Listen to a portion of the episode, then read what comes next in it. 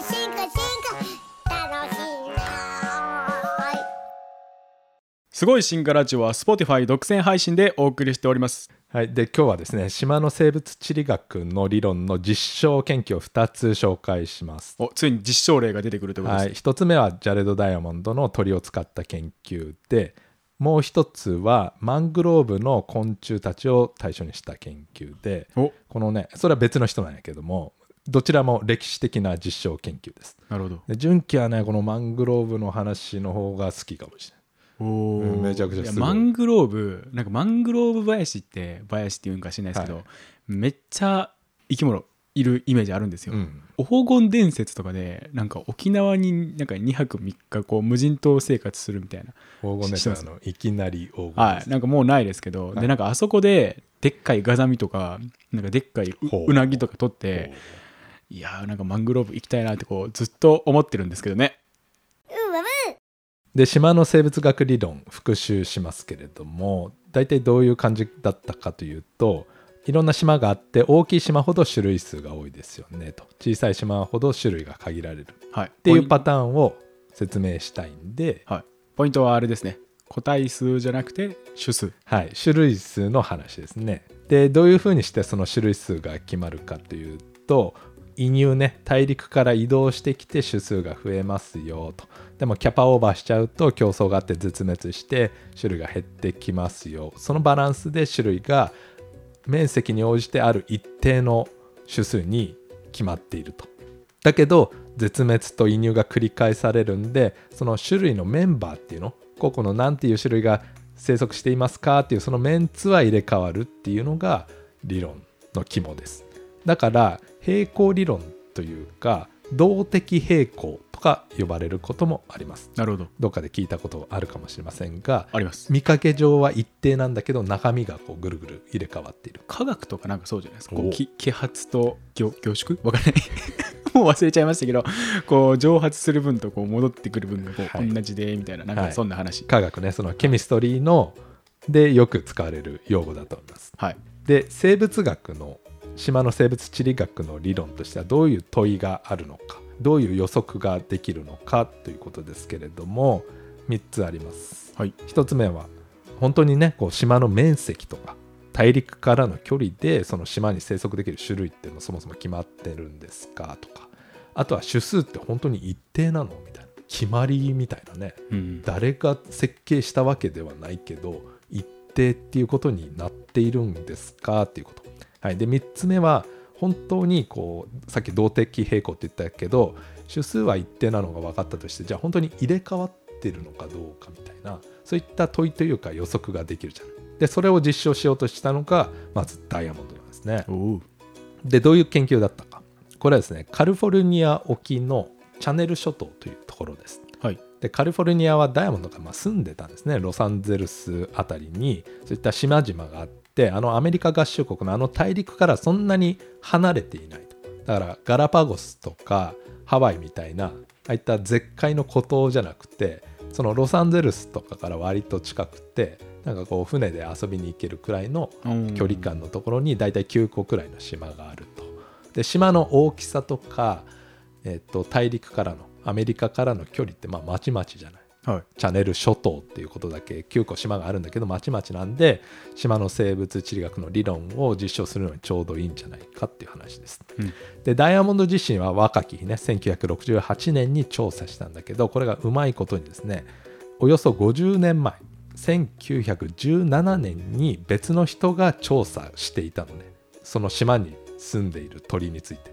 おもうすでに先駆者が先駆者は別にその島の生物地理学理論とは関係なくそあのー鳥の研究者が1917年50年前に調査していたからその時のデータと今の調査のデータを比べて見比べれば本当に種数が一定なのかとか種類が入れ替わっているのかとかが比較できるじゃん。なるほど。はい、でここで問題というかポイントとなるのはじゃあ本当にね過去のその50年前の人がちゃんと調査していたのかっていうことなんだけど、確かに。まあ、やっぱね鳥だからそういったバードウォッチャーというか専門家がもう当時いたと。だけど9個の島があって2つの島では十分な調査がなされていなかったらしいです。すなわち種数がね例えば20種類いるんだけど調査が完璧じゃないと本当は20種類しかいないのに15種類しかカウントされていなかったとまあそういうことはありえるじゃない。はい。でなんで調査されなかったかというとその島の土地のその所有者が、まあ、ケチだったらしい。おい。いやいやなんか知らん人がやってきてまあ何そうか。調べるんやみたいな。確かに、はい。せっかく高い金で買ったのにって思ってるかもしれない。こんなどこぞの馬の骨とも知らないやつが鳥を取るんじゃない？っつって、はい、でこれは別にダイヤモンドのの論文にケチだったとかは書いてないと思うんだけど、はい。なんかマッカーサーの本にはケチってだから内々でおしゃべりしていたんでしょうね。なるほど。でダイヤモンドの調査はうまくいったと9個の島でそこにどんな種類の鳥が生息していたか調べましたと。で結果です。でそもそもなんですけれども島っていうのはやっぱり大陸ねそのアメリカの本土よりも鳥の種類の数が少なかったと、うん。まあそれ当然かもしれないんだけどまあそういうことでやっぱり大陸がこの生物多様性の源というかソースになっていて、その一部が島にこう渡ってくるようなそんな状況です。なるほど。はい、で詳しい結果を話すと島によってちょっと違かったんだけど20%から60%ほどの種類が50年間で入れ替わっていたってこめっちゃ入れ替わっとてますね。めっちゃ入れ替わってるでしょ。50年間。つまり種数は変わらないけどメンバーが変わってたはい。そう。種数は一定だっ綺麗にあれじゃないですか。理理論というかたはい。仮説通りというか。てるよね。はい。で20%で50%約半数の種数が変わるってすごくない？すごいっすね。半分いなくなってる。だけど半分新しいやつが来てる。だから結局やっぱバランスの取れた種数みたいな需要と供給の関係で言えばその均衡価格みたいなそういった適正な種数みたいのが島ごとにやっぱ決まっているのかなという感じを示唆するデータです。なるほど。うわぶ2つの島だけ種類数が50年間で増加した島がありました。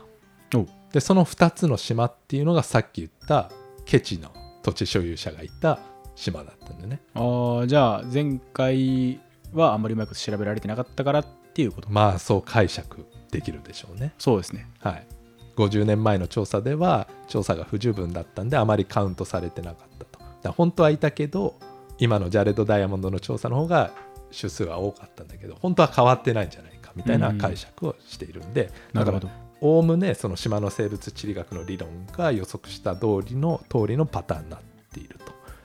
じゃあなんでこの50年間で鳥が絶滅したのかと。そうです。その進化のスケールでいうとかなり50年って短くない短い。もの一緒、はいで考えられるのはやっぱ人間活動の影響っていうのがあってあ外来種の影響だったり当時これ有名らしいんだけど殺虫剤、まあ、ん？DDT みたいなそういう農薬とかの影響で鳥に影響出ちゃった。はやぶさの猛禽類の仲間の卵の殻がねなんか薄くなっちゃあうそれなんか僕どっかで見ました。ああるでその島でもそういうことが起こってそそういった生理的な影響があって本当にハヤブサとか絶滅してる。なるほど。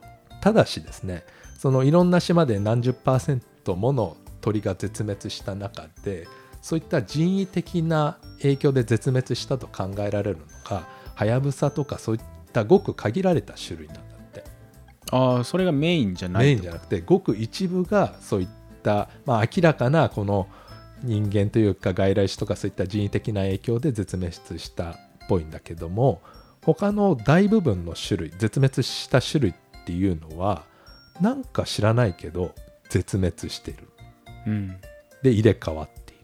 絶滅っていうのがこう人間活動の影響ね最近よく言うけれども割とこう生態系のなんていうか宿命というか時間が経つにつれてどの種類も絶滅することになっているようなそんな感じを示唆するデータで、うんそれはまさしく島の生物地理学が予測している通りなんだよね。やっぱ島って個体数がやっぱそもそも少ないのでやっぱ絶滅のリスクがどんな生物でも高くなっちゃうみたいなそういうのがあるのかもしれないね。はい、で実際にねその小さい島だと絶滅リスクが高いとか、はい、そういうのもあると思います。実際にはもっと絶滅してそうみたいな話もあってこれどういうことかというとはい。50年前に調査があって50年ぶりに調査したよ。でそれでこうどんな鳥が島に生息しているか比較するよね。で50年前にいました。ある種類の鳥がいました。はい絶滅しました。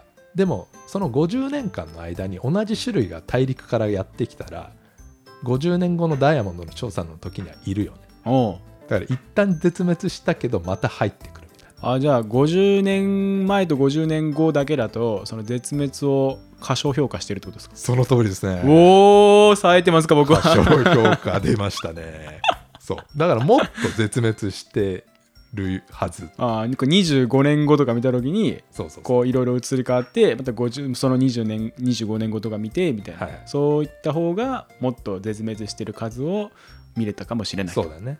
で実際やっぱそういう種類がいそういたっぽいっていう話もあります。あぽい感じですか、で今純喜言ったけどその、ね、ずっと継続的に観察できたらそういうことも分かるかもしれないって言ったけど、はい、それが 2, 2つ目の実証研究にもつながってくるんですけどまあちょっとまた後で説明しますが。おっす。であとはですねこのカリフォルニアだけじゃなくてダイヤモンドが愛していたパプアニューギニアの近くの島でも同じような調査をしています。はい。だから温帯の島と熱帯の島でどう違うのかと。でこれもですね1914年くらい。だからダイヤモンドが調査した50年くらい前に探検家の人がね、まあ、おそらく鳥のコレクターみたいな人が詳細な調査をしていたんでその50年後くらいにダイヤモンドが調査して比較した。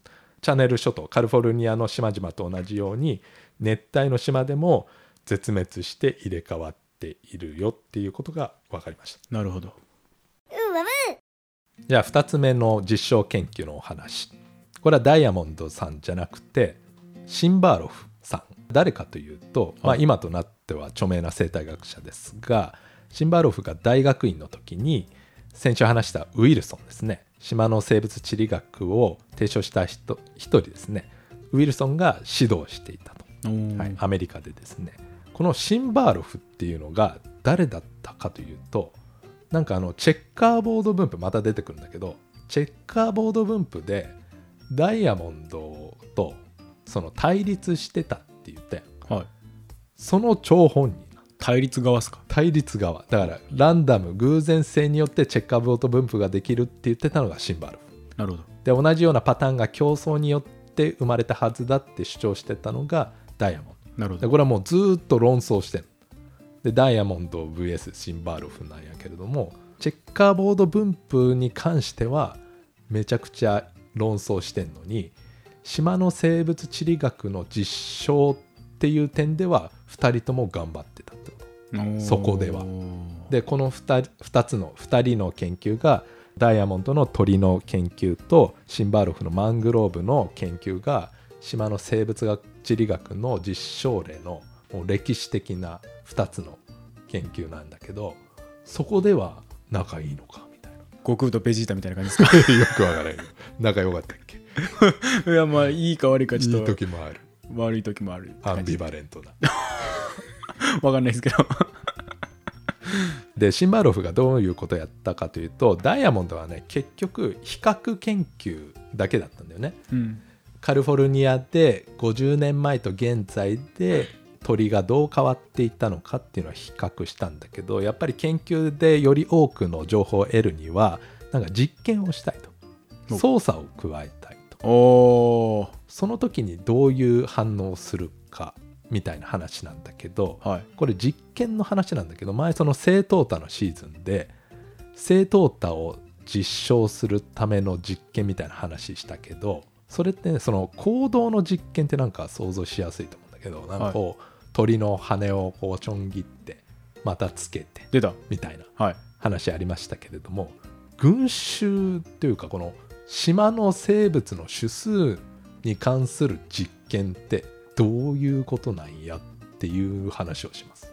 なるほど。何をしたかっていう話で確かに。問いとしてはおさらいするけど、はい、本当に島っていうのは面積ごとに島の大きさごとにこう種類の数種数が決まってるのかあとは実験だからじゃあ島からねこの生き物をこう全部除去したら次どうなるかと。その種数にちゃんと達するのかとかあるいはねこう新しいメンツメンバーが来て種類っていうのは入れ替わるのかそれとも島から生物を除去してもやっぱり来る種類っていうのは同じなのかなとかそういうことを実験したいなみたいなことを多分ウィルソンは考えていたんだと思います。なるほど。で最初どうしたかと。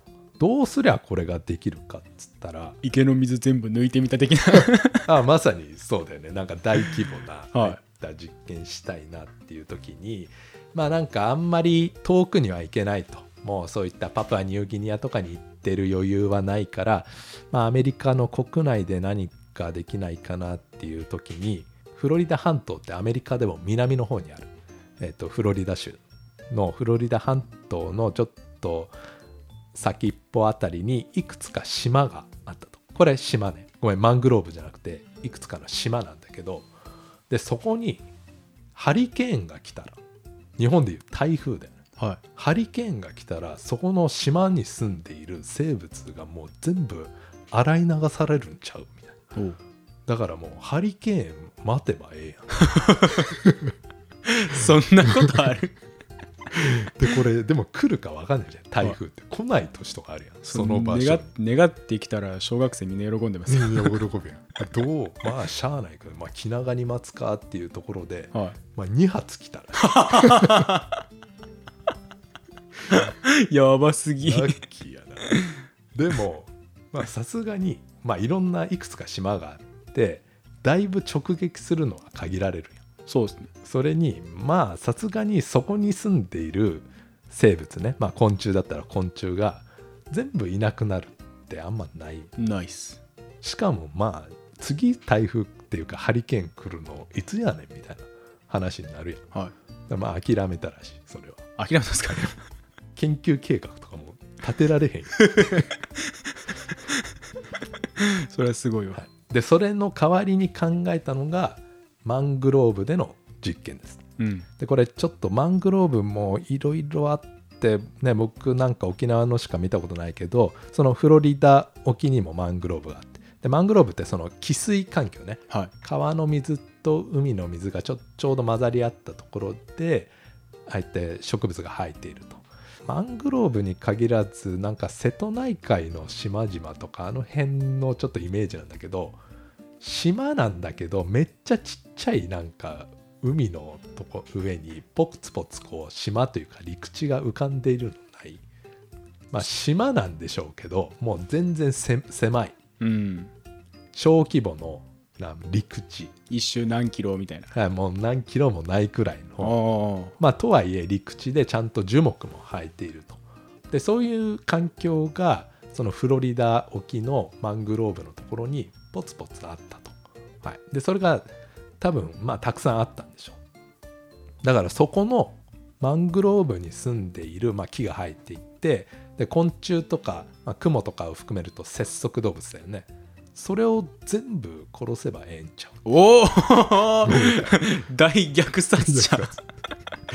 で今となっては結構やばいのか分かんないけど一応ウィルソンもねそういった環境とかの研究してるからやっぱ保全とかねケアしないといけないんでさすがにそういったちっちゃい島だったらたくさんあったんだと思う。何十個も何百個も。でそのうちのいくつかをピックアップして節足動物を全部なくしてみよう。じゃあどうするかっつうとどうしたと思う？えもうそれは殺虫剤散布じゃないですか。あそうですね。殺虫剤を散布。でこれにはですねプロというか害虫駆除業者の人と一緒に一緒っていうかやってもらったとスプレーを。でもこれでじゃあどうしたかどうなったかっていうとまあ虫ってたくさん死ぬんだけども絶滅というか全滅というかあらゆる種類を根絶することはできなかった。あ土の中に卵があったり。はいはいそうですね。で昆虫だったら茎とか植物のね茎とか幹の中に先行性の。いるでしょ。カミキリムシとか、はタマムシの幼虫とかそういうのが入ってるとスプレーってこう表面にいるやつは殺せるけど隠れている種類はなかなか殺虫できなかったと。じゃあどうしたかということで、まあ、これ特別な農薬でシュウカメチルという薬品を使ったらしいです。でこれは土の中にいる病害虫害虫とかそういった線虫とかも駆除できる農薬。でそれでいて、まあ、普通にね野菜が枯れちゃったりしたらまずいじゃん。だかはいらそういう作物には植物には大丈夫。だからマングローブの木には被害を与えずに昆虫とか節足動物だけを殺すと。で現在ではですねあのフロンと同じような感じでオゾン層を破壊するようなもうダメっすね。感じなんで規制が多分強くなっていると思うんだけどまあ当時としては使えたとでそのスプレーじゃなくて燻蒸するモフのモフッとあのバルサンみたいな。モハモフッとでもちっちゃいとはいえマングローブのその島を丸ごと燻蒸するってどうするっつう話を。どでけえ。どでけえので根性したりじゃないですか。だから囲まなきゃあかんのよ。島を。おう。だからなんか多分パイプとかで鉄パイプとかで櫓作っては島丸ごとビニールで覆ってんの。いマジっすかゴリ押しじゃないですか。建設現場みたいになってるわけ。よああでもそうしないとダメよでもどうやったのか、まあ、写真とか残ってるんだけどちっちゃい島とはいえこう海だからマングローブ、はい。ちょっと沼というか砂地みたいなところにこうやって櫓作ってビニールで覆ってでその中でシュウカメチルを燻蒸させた。でそうして、えっと、植物はダメージなかったんだけど本当に昆虫がそれで全部死んだかと。で最初チェックすることが重要や。はい。元から住んでいたのか新しく入ってきたのかそれ区別するために最初は本当に何にもいないのかをチェックすると。でそうするとゴキブリの卵のあのケースわかる？ゴキブリの卵って。卵卵とかいうね。はあのケースに卵が入っててなんか殻に覆われてるから、はい。普通の殺虫剤効かなそうなんだけどそのシュウカメチルで燻蒸したらそれさえも死んでいてこれはいける。っい確かてなったらにゴキブリの卵死んだらいけそうな気がします。そうだね。まあ実験なんでいろんなことできて結局その殺虫する前にもちゃんとどんな生物がいるかを事前に調査していたと。で燻蒸して中華メチルで処理したら生物の種数がゼロになるよね。陸上の節足動物。でその後数ヶ月間置いといたんだけど、まあ、定期的に調査をすると。そうすると昆虫とか、まあ、クモとかあとダニだよね。その節足動物と言われます。でそれが徐々に増えていく。時間とともに、うんうん。だんだん増えていくんだけれどもその種数っていうのが元の種数にやっぱ落ち着いてたって話だね。その増加した結果結果。やっぱそこ。そこに落ち着くと。だから増えすぎもしないしなんかキャパ以下にも収まっていないし時間が経てば元々の種数に落ち着いてたんだけどやっぱりそこに分布している新しく来たメンツっていうのが元の種類とは変わっていたっあーなるほどなるほど。だからこう入れ替わりというか絶対に強い種類が先に来るっていうような感じでもないと、なるほど。はい、たまたま先に移入してきたやつが来ただけなのかなと。でこれが歴史に残る島の生物地理学の理論。平行理論とも呼ばれますけれどもそれの有名な実証データになりますね。うわぶってことで今日の話はこの辺で終わりですけどまあマングローブね。はい。まあ行けますか？西表島とかね。ちょっと行きたいですね。行くことにはなってるんですけどね。そうなんですか？俺はね。あそうなんですか？日本最大のマングローブがいいなあ。もうシュウカメチルとかは使えないです。自然に優しく。ちょっと行きたいですね。なんか僕時代僕世代の人ならマングローブでうなぎ取りたいと思ってる人多いんじゃないですか。そういうね水生の生物も面白そうで。はい。僕もまた連れてってほしいです。じゃあ今日はこの辺で。はい。ありがとうございました。ありがとうございます